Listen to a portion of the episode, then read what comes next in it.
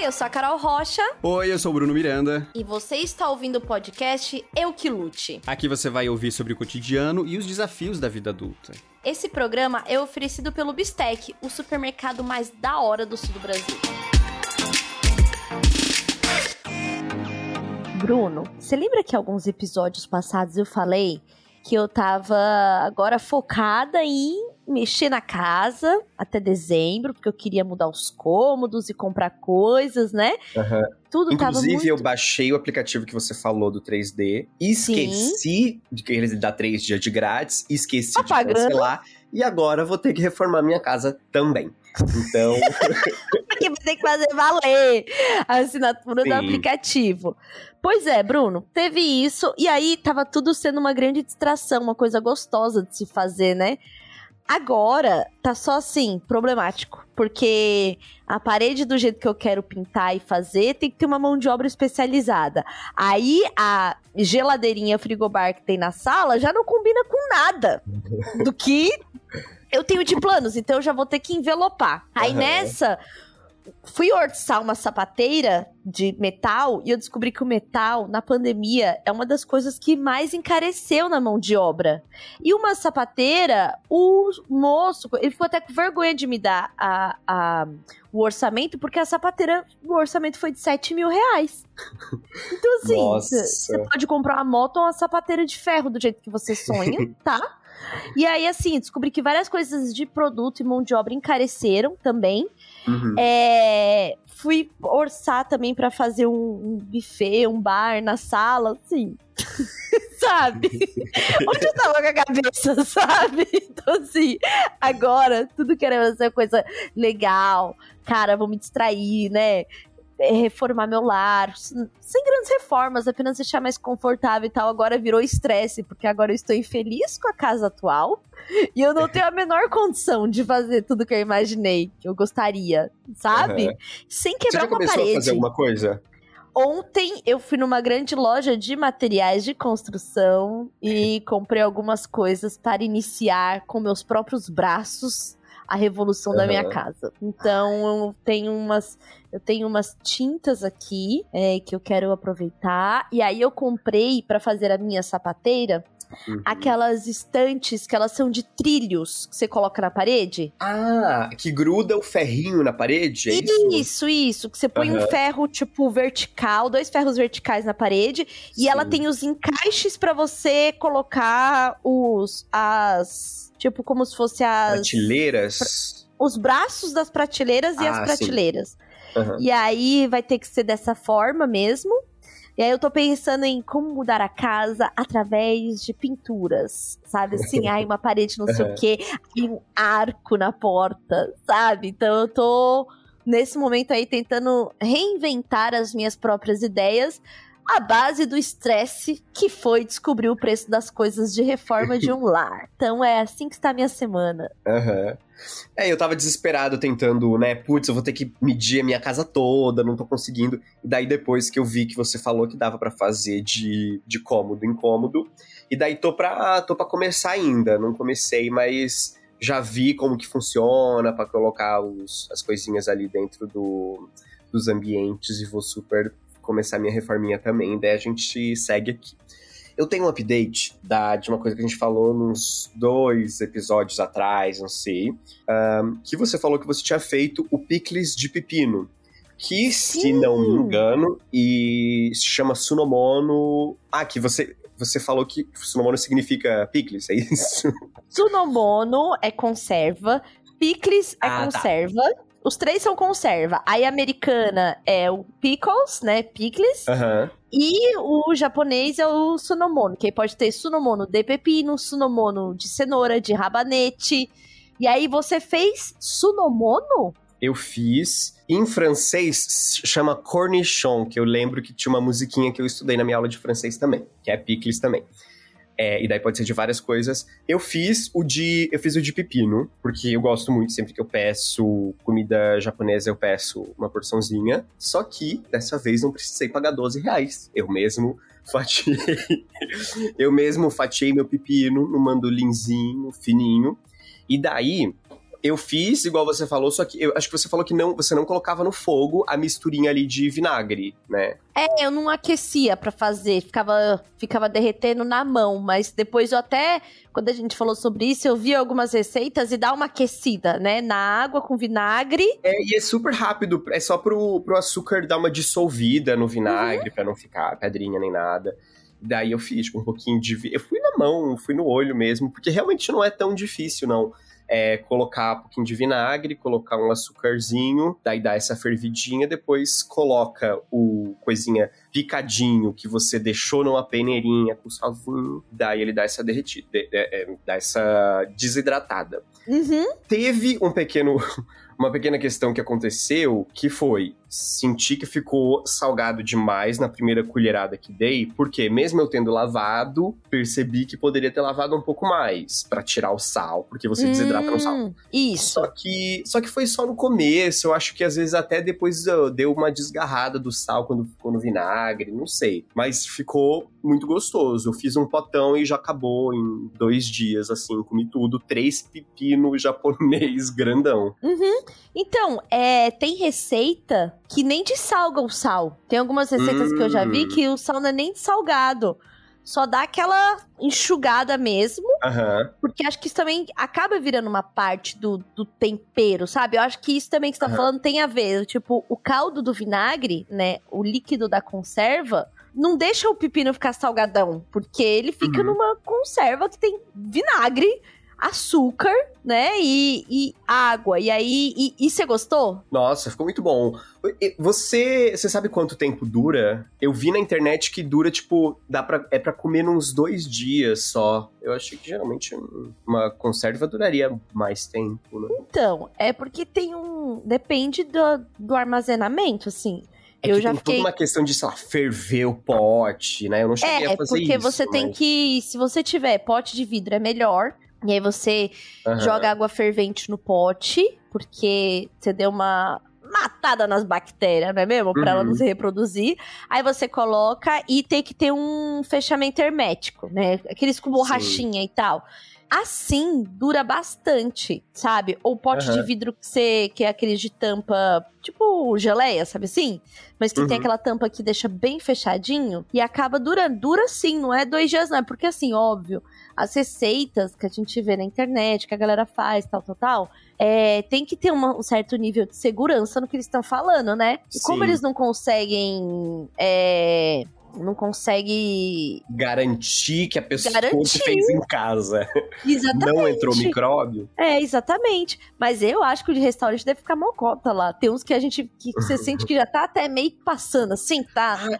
Sabe? E ficou, sabe, é, porque assim, ó, o pepino, quando ele é aquele em conserva que você compra o picles meio que inteiro e ele é uhum. tipo, ele fica nessa coloração verde clarinho, verde musgo, que é diferente da cor de verdade da casca do pepino. Uhum. Daí, o pepino que eu fiz, ele. O que ficou em contato com água quente, ele ficou assim automaticamente. Só que o que ficou na geladeira, na parte. Ah, não sei então se foi. Porque a parte de cima não ficou assim, a parte de baixo foi, ficou mais nesse tonzinho de verde.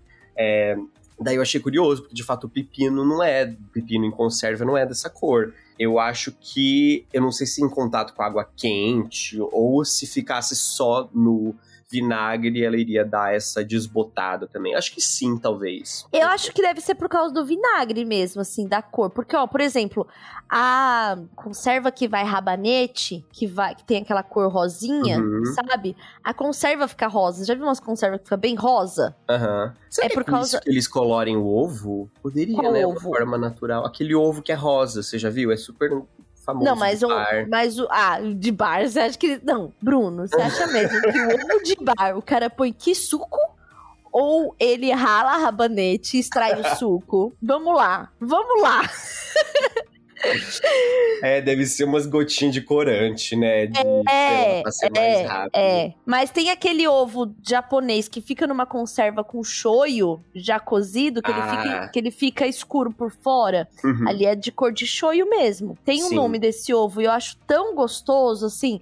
É difícil acertar o ponto dele, porque Você tem que fazer, acho que é 7 minutos de cozimento. Depois você tira do cozimento e coloca numa bacia com gelo, com Aham. para ficar com a geminha daquele ponto, sabe? Interrompeu o cozimento. É, tem tipo um tempo certo, assim, que dá pra fazer. Aqui, o ovo da gema mole ou aquele não totalmente mole, que é o da comida japonesa, assim. E tem. Minha amiga faz até várias conservas dessas que ela deixa na semana pra comer, assim.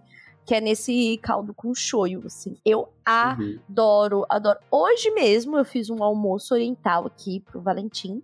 Foi frango com gengibre, e aí eu coloco molho tarê pra dar aquela um caldinho mais grossinho. Aham. E coloco óleo de gengibre pra fritar o. óleo de. óleo de gergelim para fritar o frango. Uhum. E aí coloco o gengibre, ficou um sabor bem oriental. Consegui fazer um gohan com arroz agulhinha mesmo, e não com arroz oriental. Não com arroz japonês, geralmente. Então é só lavar bem, colocar um pouco mais de água. Começou a levantar fervura, tampa e deixa no fogo baixo. E eu lembrei de você, Bruno, porque foi Hum. o arroz totalmente sem tempero que eu comi hoje. Aham. E aí, na hora que eu estava virando assim, eu lembrei. Falei, meu amigo Bruno, está acostumado a comer aqui um arroz sem tempero. Mas eu coloquei furikake por cima, que é aquele temperinho de arroz. Sabe que tem umas O que bolinhas é? coloridinhas? Ah, coloridinhas? Que vem num sachêzinho? Então, não conheço de. Às vezes eu já comi, sei lá, em restaurante japonês, Com mas eu não certeza. conheço pelo nome. É, mas é gergelim, aquelas bolinhas que é preta, né? Não é esse, então. Não é. é. sempre gergelim. O furikake, ele é um tempero diverso Aham. pra arroz. E aí tem uns que tem alga, tem uns que tem uma farofinha de peixe, é, tem uns que tem o gergelim branco ou gergelim preto, mas ele é um temperinho, assim, ele é tipo um... Ele vem num saquinhos, eu compro o da Hello Kitty, que ele vem num saquinhos da Hello Kitty, e ele é tipo do tamanho de um saquinho de miojo, do, Aham. do tempero do miojo, entendeu? Do Sim. temperinho de macarrãozinho. E aí você coloca em cima do gohan. Eu, ó, se tiver gohan e furikake, eu como com qualquer outra coisa, assim. Só berinjela, ovo, o frango. Aí eu fiz shimeji também, só na manteiga e shoyu.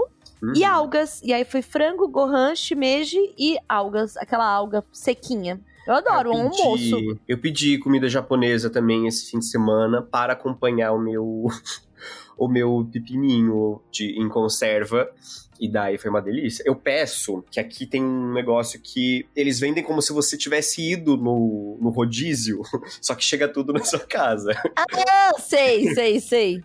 Daí, tipo, vem um pouquinho de cada, daí vem um pouquinho do, do arroz, e vem Uhum. uma postinha de salmão, vem shimeji.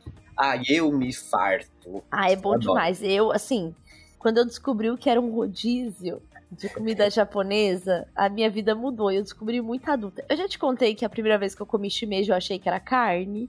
Não. Ah, eu tava saindo com um boyzinho, que eu era mais velha que o boyzinho. Ele devia ter Aham. 18, deu tipo assim, 21 anos. Não, acho que eu tinha até mais, acho que eu tinha uns 22 anos já, e o boyzinho 18 anos. E ele era um boyzinho, tão boyzinho novinho, que ele estava no exército, porque ele tinha sido alistado. O- Onde eu estava com a minha cabeça? Pois bem, saímos, estávamos lá, e ele falou assim: ele era da zona norte de São Paulo. Ai, vamos comer no japa. Eu, uhum. Eu nunca tinha comido comida japonesa. E eu fui com os amigos dele, ele era meio classe média alta, e eu ainda estava Aham. na classe muito baixa. E aí-? Então, elástico. Ah, é verdade. é, elastiquinho. E aí, tinha outras pessoas que estavam comendo com elastiquinho, acho que era muito novo ainda. Isso há 11 anos, 12 anos, não, isso há 12 anos, digamos assim, não tava tão popular a comida japonesa como é, hoje, assim, né? E tanto que era assim, dois restaurantes que tinha lá na Zona Norte e tal, e a gente foi. Aí, Eu lembro de criança ver como uma coisa extremamente exótica na TV. assim, Era, comida exatamente. Uma coisa muito distante mesmo, né? Aí, quando a gente chegou lá nas entradas, veio, vieram as entradinhas, aí eu lembro, aí veio o o shimeji daquele que vem enrolado num, num papel alumínio, sabe? Porque, Uhum. tipo, você faz o cozimento, depois você põe no papel alumínio e deixa no forno, ele fica conservando quentinho.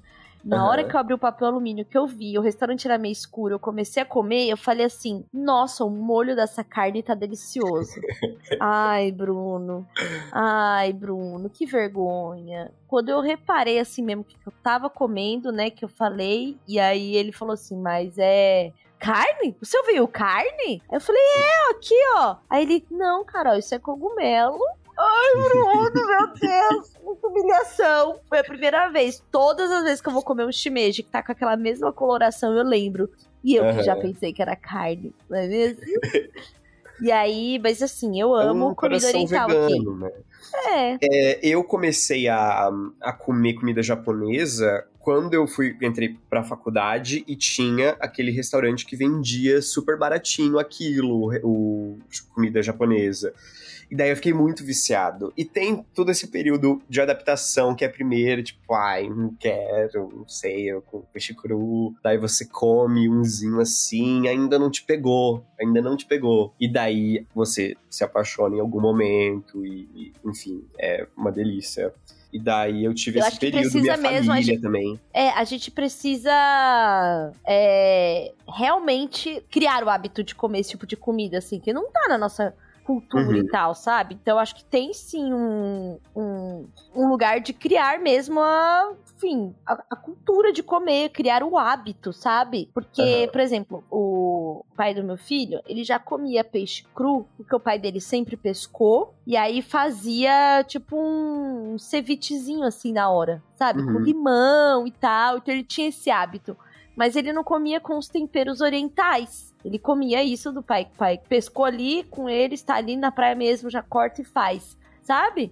E eu nunca Legal. tinha, assim, imaginado um negócio desse, sabe? Nada a É. ver. Peixe, pra mim, é um empanado e frito. Então, assim. aí depois que eu fui mesmo, assim, criando hábito, curtindo, achando gostoso mesmo, sabe? Aham.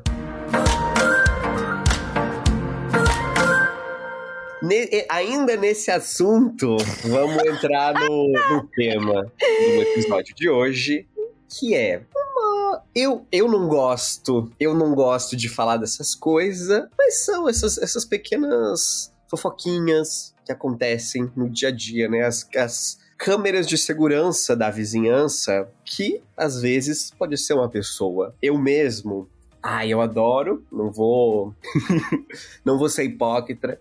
Sempre que algum- alguma coisa, tipo um barulho rolando, eu vou na janela, eu abro aquela frestinha só pra ver se as pessoa, a pessoa vai me ver de volta ou não. Se não vai me ver, eu vejo que, sei lá, de- dependendo do que tá rolando, eu realmente abro a janela, fico fingindo que não tô prestando atenção, mas o ouvido tá conectado no que tá acontecendo. Eu acho que a gente consegue se concentrar para para colocar audição naquilo que a gente quer ouvir, sabe?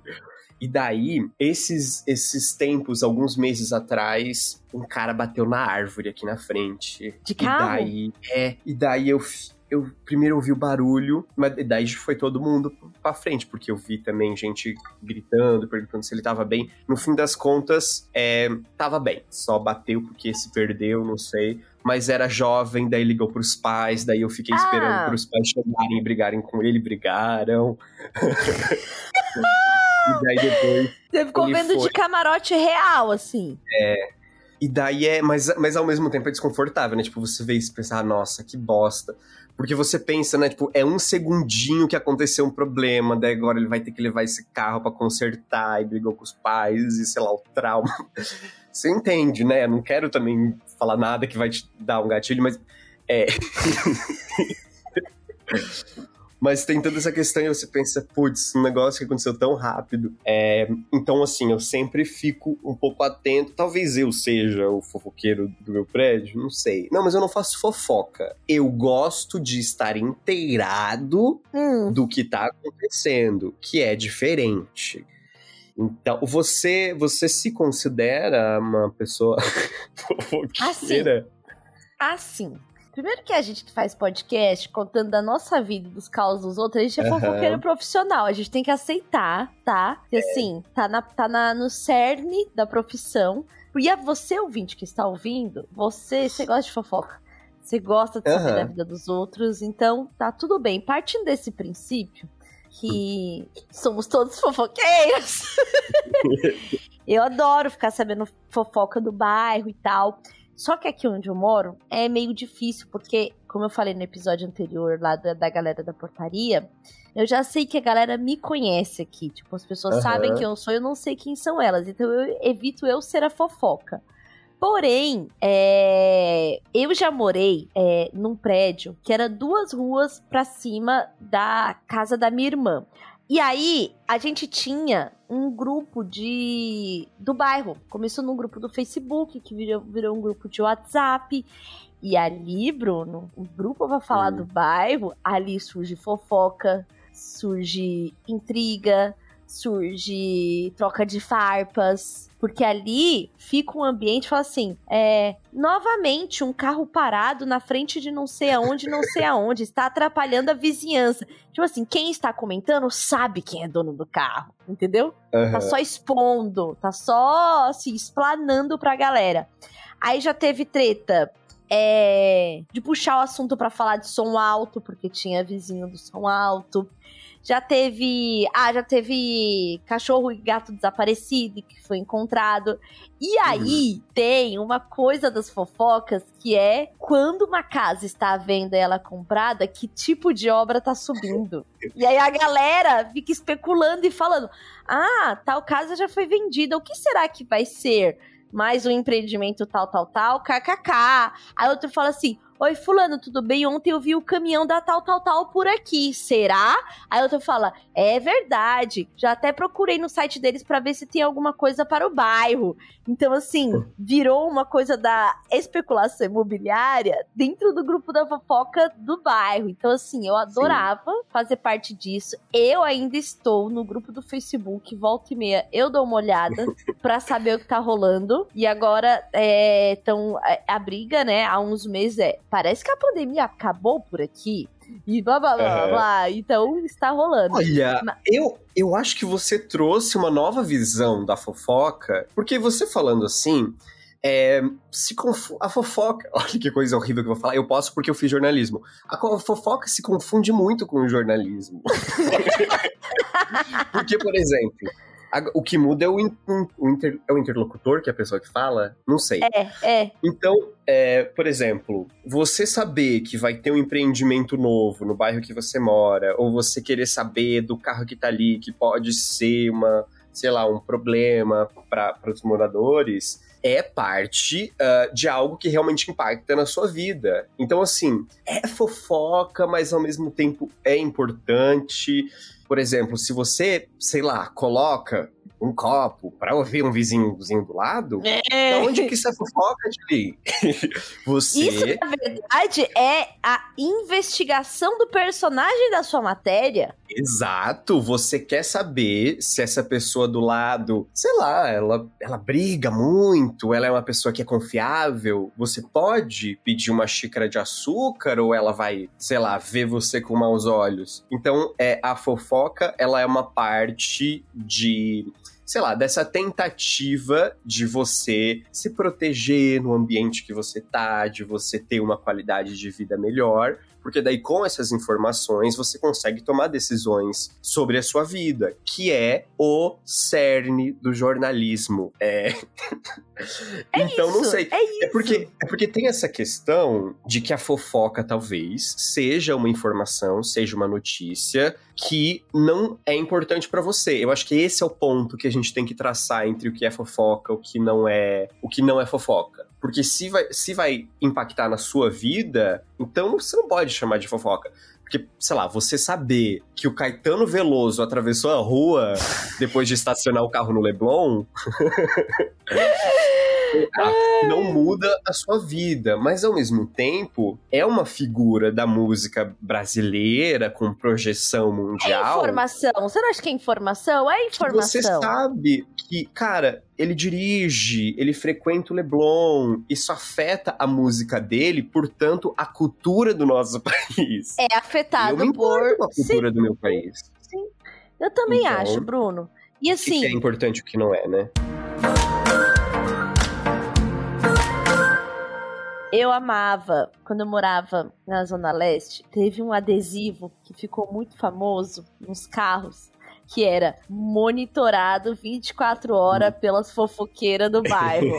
e assim, ai, não, tudo assim, né? Tudo. Então, eu acho que a fofoca, é a fofoqueira de rua, ela tem isso. Ela tem, ela é essa central de informações, ela é essa jornalista Aham. do bairro, sabe? Que te informa, assim, a minha, a- onde minha avó mora, posso ficar, assim, 10 anos sem pisar lá. Quando eu volto, eu sou a neta da Maria, filha de não sei quem, não sei o que, não sei o que. E aí, e aí elas me atualizam também, da onde que tá a galera. Então, assim, é uma cultura viva, sabe? Eu acho que a. Exato. Como a gente pode dizer? É, é a cultura da. Tem um, um nome muito bom. É, é a cultura oral, são as histórias Aham. sendo contadas, sabe? Então, eu, eu, eu, eu assumo esse espírito de fofoqueira do bairro. E quando tá tendo qualquer barulho, assim, qualquer discussão aqui perto, eu sou aquela que tem até as técnicas de aparecer na janela. Primeira é, desliga as luzes de casa. Aham. Que senão você se destaca, né? Tipo, a pessoa Isso, vê a sua isso. carona lá. Isso. Aí o que, que você vai fazer? Você não fica atrás da janela, porque atrás da cortina, porque ainda pode dar um, um certo. A sombra do Lombardi. Isso, exatamente. Então, o ideal é você ficar com o ouvido na lateral aqui, né? Onde tem a fresta, por onde vai vir o som, pela lateral aqui, do lado parede da janela. Entendeu? Aham, Sim. Porque aí você tá bem escondido, ali você consegue, é, é, de fato, ouvir, sabe? Sem se expor, Sim. né? Sem se expor. E uma os porteiros, que- porteiros do episódio passado são aliados. Então, né, vai lá pegar a pauta com o porteiro.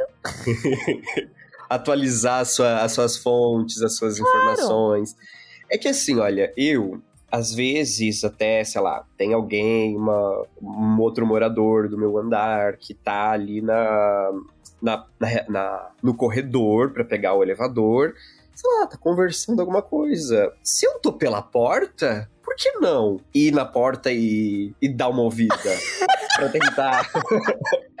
pra tentar entender mais sobre essa pessoa. Não, Né? às vezes ele tá em risco. A gente nunca É. sabe.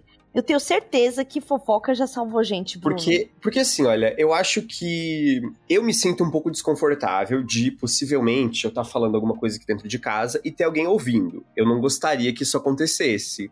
Entretanto, eu me esforço um pouco às vezes pra ouvir a outra pessoa, porque eu sei que eu não vou julgar. E esse pra mim é o ponto. Eu vou ouvir o que você tá falando, mas eu não vou te julgar, eu não vou posso repassar para outra pessoa? Às vezes eu repasso. Não vou mentir que não, mas eu não vou te julgar. E se for uma coisa particular, eu não vou, não vou, não vou repassar. Uhum. Mas é de você às vezes ouvir um negócio que é que é particular, mas você saber, ah, e tá tudo bem. Eu não gostaria que Sim. ouvissem de mim, mas tá falando alto também, daí vou fazer o quê, né? Daí eu ouço. Mas mas eu acho que se resume a isso, assim, o que você faz com a informação e se ela é ou não é útil pra você na sua vida, e, enfim, de se ela vai te servir de alguma forma. Sabe o que, que eu lembrei? Eu Hum. acabei de lembrar que eu já gerei uma fofoca aqui no prédio, Bruno. Do quê? E foi, e foi bem no momento que você falou: já que está falando alto no corredor, por que não? Não é mesmo? Mas foi assim, eu, por muito tempo, fiquei procurando prédio, é, fiquei procurando apartamento pra vender no prédio que eu alugo, né? Aham. Então, tava sempre jogando meu endereço na internet pra procurar aquela coisa.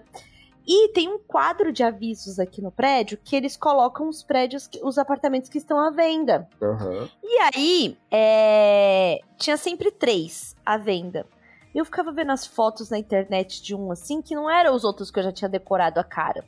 Aí, um belo dia, eu estava ali naquela. naquela. Entre a porta de serviço e a porta de serviço, né? Que é a saída da cozinha de ambos os apartamentos. Eu tava Uhum. cozinhando e ouvindo um pipipi popopó lá fora e tal. Falei, nossa, mas o que será isso? Essa vizinha mal sai, nunca sai, né? Aí eu me aproximei assim, como quem não quer nada. Às vezes ela está precisando de ajuda, não é mesmo? E aí, ela. Eu vi ela falando sobre o valor do, do apartamento. Então, eram pessoas visitando para compra. E aí, como os porteiros, que são meus amigos, meus brothers, sabiam que eu tava sempre procurando um, um- um apartamento ali pra comprar, era um assunto que eu tinha com eles. Aí, na Aham. próxima vez que eu fui na portaria, eu falei, ô, fulana lá do. Tá, tá, tá vendendo também, né? Aí eles, ah, tá? Eu falei, pois está. Aí ele, mas nem colocou anúncio aqui no prédio? Eu falei, pois tinha gente visitando. Então eu acabei de lembrar, Bruno, que eu acabei de fazer intersecção entre os dois últimos EPs, que é esse último, e eu já gerei uma fofoca no prédio Com o porteiro. com o porteiro. Fui fofoqueira. Caramba. Tô em paz. Tô em paz. Eu tô com a carteirinha de adulta e de fofoqueira renovada. Não, ah, eu acho que eu nunca criei uma fofoca, não sei. Eu eu fico prestando atenção no- nos meus, né, às vezes, também quando eu tô esperando o elevador. É um momento pra mim que a gente não faz nada. Daí eu ouço o que, que tá rolando também nas outras portas, porque por algum motivo, do, num corredor dá pra ouvir tudo de dentro das portas. Entre paredes não, mas do corredor, acho que é porque é só uma porta de, de sei lá, barreira. E daí, assim, eu meio que já criei umas personalidades para as pessoas que moram em alguns dos apartamentos, porque tem uma que tá sempre falando, acho que ela dá aula, porque ela fala. Ela fala dessa forma que a gente fala quando tá numa chamada de vídeo, que a gente fala mais alto, porque de alguma forma parece que a pessoa não vai entender, não vai ouvir se você fala normal. Sim, sim. Você quase pode sentir essa pessoa articulando quando ela fala. Sim. E daí ela fala dessa forma e com uma dicção boa. Então eu sinto que ele está dando uma aula, não deve ser uma conversa comum. Uhum. E daí, esses dias também tava ouvindo a, a vizinha aqui falando termos jurídicos com muita fluidez. Pensei, advogada, não posso me meter com essa, porque ela vai me processar.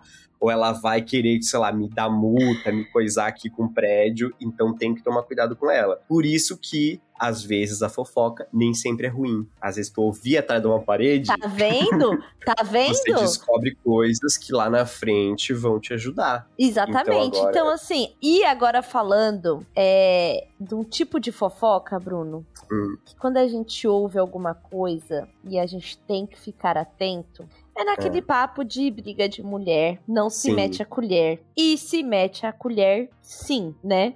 É. É, então, é importante que a gente fique atento mesmo se a gente tá ouvindo alguma coisa que seja violência. E, nesse caso, não somente trocar ali com alguém que você confia no prédio pra ficar atento também, como também fazer a denúncia, porque a denúncia pode ser feita anonimamente. Você já tem ali o Uhum. endereço mais do que completo, às vezes você sabe até o nome das pessoas né? Então, é importante sim, nesses casos, de perceber violência doméstica, violência contra a criança, violência contra os animais. Esses dias, nossa, eu fiquei muito revoltada. Que eu vi um vídeo de um, um vídeo de uma galera que tava tentando resgatar um cachorro que Aham. tava passando por um tipo de violência que o, o dono deixava ele na varanda sempre, sempre, sempre, com muito sol, ou com muita chuva, ou com frio, né? Aham. E isso é maus tratos, né? E, aí tava o, a- o pessoal no Twitter, assim, se mobilizando pra fazer a denúncia, pra resgatar o cachorro e tal, tal, tal. Então, assim, é, coisas assim, é aquela fofoquinha do bem, entendeu? Que a gente tem que Uhum. fazer, tem que denunciar, tipo, né, precisa ter medo de denunciar por causa do, do enfim, não vai ter É que tipo, se a, gente, nome. se a gente vê, sei lá, um crime acontecendo, outro que não esse, é a gente denuncia, sei lá, vê um negócio sendo assaltado, você pega e liga, porque, enfim, você tá claro o que tá rolando. E nesse caso, eu acho que as pessoas têm um segundo pensamento, tipo, ai, será que eu devo, será que eu não devo? Porque é uma coisa que acontece dentro de casa, É, só que pior ainda, se está acontecendo agora, possivelmente vai acontecer de novo. Então, de fato, é uma coisa que dá pra, pra sei lá, ter um, ter um cuidado ali e ajudar, porque às vezes a pessoa não tem como sair disso, né? A mulher, no caso. Exatamente. E tem uma, uma coisa que vira até piada, né?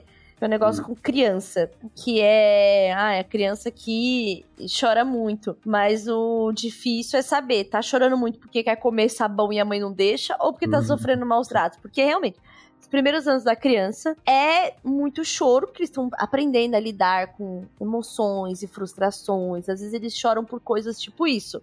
Falei que não podia comer sabão e está chorando. Só que esses uhum. choros, eles têm um tempo, sabe? Uma uhum. criança que tá chorando por essas frustrações, a criança não passa o dia chorando. Ou quando uma criança tá apanhando, a gente também consegue reconhecer o grito de uma criança, sabe? Uhum. Então, isso também é outra coisa que muitas pessoas falam. Ai, mas é a criação de fulano. Não, cara. Se você percebeu, se tá, se tá num nível incômodo, que você tá achando alguma coisa muito esquisita, faça a denúncia também. Porque se é difícil uhum. para uma mulher que é uma adulta, que tem acesso a um telefone, você imagina para uma criança, né? Uhum. E a gente, como sociedade, tem responsabilidade sobre todas as crianças. Então, essa daí é a fofoca que tem que ser feita se você perceber qualquer coisa.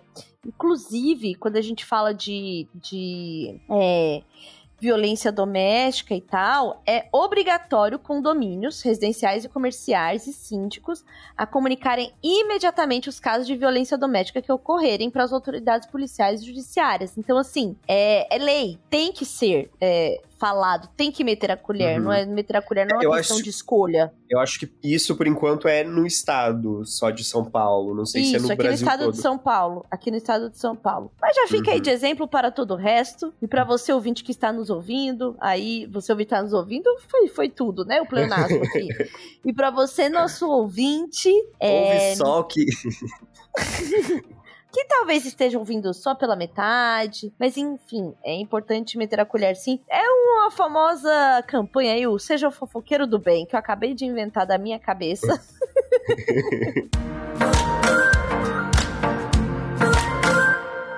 Bruno, e fofoca de, de família, hein? Sua família tem lá a central da fofoca, o famoso grupo de WhatsApp para fazer fofoca de família? Olha, uma coisa, daí vou dizer de mim também para não para não expor outras pessoas, tem essa coisa de de mãe que conta as coisas do filho para todas as outras tias. Isso foi uma coisa que sempre me incomodou, porque é como se eu não tivesse direito à minha privacidade enquanto um jovem, enquanto um adolescente. De tipo, qualquer coisa que acontece, liga pra uma, depois pra outra, depois pra outra tia, e daí a família toda fica sabendo. Isso me incomodava muito. Isso acontecia com você também? Isso só não acontecia como eu tive a minha menarca, que é a primeira menstruação sabe? A Numa minha live mãe, do Instagram. O, a minha mãe ligou para todas as minhas tias. Elas tinham uma gíria que eu nunca tinha ouvido, que era assim: quebrou o pote. O que, que era quebrar o pote? É, Carol, quebrou o pote. Que era isso, tipo, menstruou, sabe? Uhum. E eu, isso foi uma das coisas que eu mais, sei lá, sinto assim, mágoa, revolta, ódio, casos de família. Até hoje, porque foi um negócio muito constrangedor, assim, virar o assunto. E aí depois foram na casa da minha avó e todo mundo que vinha falava sobre, sabe? Então, Sim. isso, assim, é terrível. Na, na minha família tem aquelas coisas de segredos de família, um tio que teve uhum. uma criança, não sei o que, tem também. E é, eu, como a prima que tá na mídia, é, uma vez a minha tia, eu tô numa campanha nacional. Se você está ouvindo essa campanha, uhum. deve ter acabado. Mas que tem eu estampada, eu e outras mulheres muito incríveis estampadas em vários, enfim, vários pontos, né, das cidades. E aí as minhas tias tiraram foto pra me mandar, né? Só que a minha tia me mandou uma foto e mandou um texto como se fosse pra minha mãe. falando, falando, ai, bichinha tão bonita, né? Passou por tanta coisa e hoje tá aí, não sei o que, não sei o que. Mas esse cabelo não vai mais deixar crescer? Fica bonito, mas ela tinha um cabelão, não é? Quando era pequena, lembra? Do ca... Assim, mandou um texto, só que era pra minha mãe, não era pra mim. Uhum. Ou então eu mandar áudio pra alguma das minhas tias e elas reenviarem enviarem meu próprio áudio, porque com certeza eu tava reenviando pra alguma outra tia de fofoca, sabe? Aham. Então a, a central da fofoca na minha família, ela, ela rola assim, pesada, ela, ela acontece. E Sim. já teve coisa da, tipo, é, a minha irmã sair do grupo da família, eu sair do grupo da família por causa de intrigas e fofocas e brigas. Então rola uma coisa meio caso de família, assim, nessa parte da minha família. E, Aham. e fofoca. ca- e Meu, fofoca e família é um negócio que assim. Não tem como evitar. Não tem. Não tem. Sabe? Sempre vai ter alguém que faz uma fofoca. Assim, você quer guardar um segredo? Não Se teve uma conta, outra pessoa que. vo- esconde. É, es- co- não conte.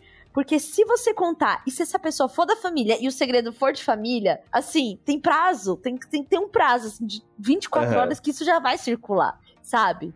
Então, eu acho que esses. é, acho que o nosso primeiro ambiente da fofoca é a família. É Aham. eles que nos ensinam a ser esses vigilantes. Ó, e de novo, essa teoria que a gente tá montando é isso. São pessoas é, que estão nessa, nessa coisa social que é a família, né? Nessa, nesse grupo social próximo que é a família. Então, se tal pessoa teve um filho fora do casamento e esse filho volta e não sei o que, é, é acaba sendo uma informação que pode, essa criança pode um dia ir almoçar na sua casa num domingo. Você, você sei lá, quer começar a entender, quer começar a se preparar. Então eu acho que tem essa coisa. É, eu acho que é isso, você tem que do- estar preparado. Acho que a fofoca em família, ela te prepara pra, pra adversidades, assim. Sim. Surpresinhas, É. surpresinhas no Natal. É que assim, ó, eu- só que daí tem uma coisa nociva sobre a fofoca. Porque quando a gente começou a ter a nossa vida transferida para o mundo digital, é, todo o comportamento humano foi sendo também transferido e se adaptando ali, basicamente tudo que a gente faz. E daí a fofoca vem da necessidade que a gente tem de comentar as coisas e falar dos outros que são relevantes pra gente.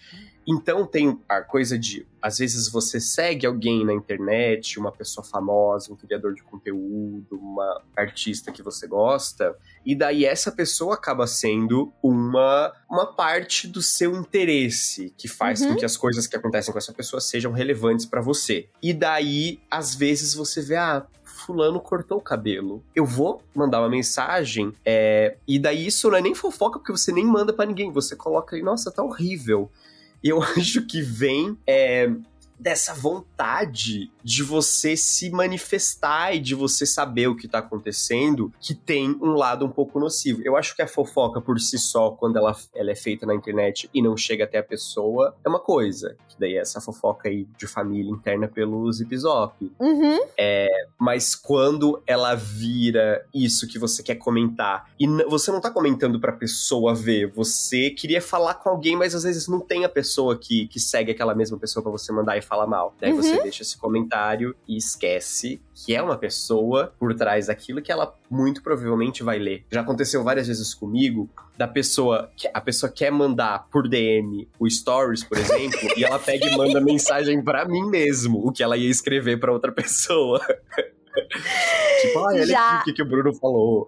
Já aconteceu comigo, assim, e eu passei por uma situação muito horrível, que é namorar e as pessoas saberem muito do seu namoro e tá vendo e tal. Aham. E aí a primeira situação horrível é que você tem que dar uma prestação de contas quando acaba, porque aquele personagem Aham. apareceu, pa- parou de aparecer no seu reality, né?